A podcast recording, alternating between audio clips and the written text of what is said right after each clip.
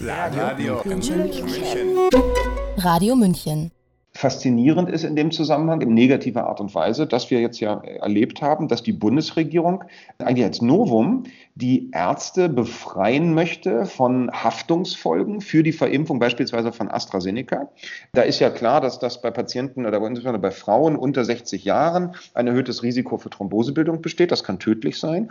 Und nun sind Ärzte von der Haftung für den Off-Label-Use, also für diese Verwendung in der eigentlich jetzt verbotenen Indikation, von der Haftung befreit worden. Da frage ich nochmal, warum? Ich kann es mir partout nicht erklären. Ich sagte bereits, es gibt keinen medizinischen Grund für die Massenimpfung.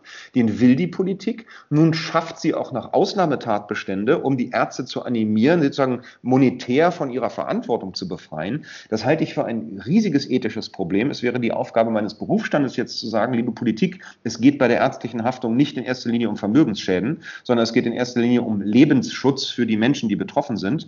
Ich halte es für unterirdisch und für ein weiteres Versagen der verfassten Ärzteschaft, dass wir hiergegen nicht Sturm laufen in Form unserer beruflichen Vertretung sagt Dr. Paul Brandenburg, der Berliner Arzt, Publizist und Unternehmer und Kritiker der gesundheitspolitischen Corona-Maßnahmen. Hören Sie am Montag gegen 15.15 Uhr unser gesamtes Gespräch im Programm von Radio München.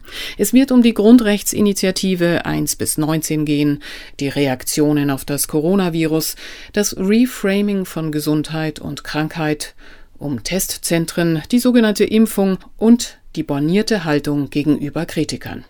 Montag gegen 15.15 Uhr und 18.15 Uhr, Dienstag um 8 Uhr in unserem laufenden Programm und dann auf unserer Homepage und in den sozialen Netzwerken.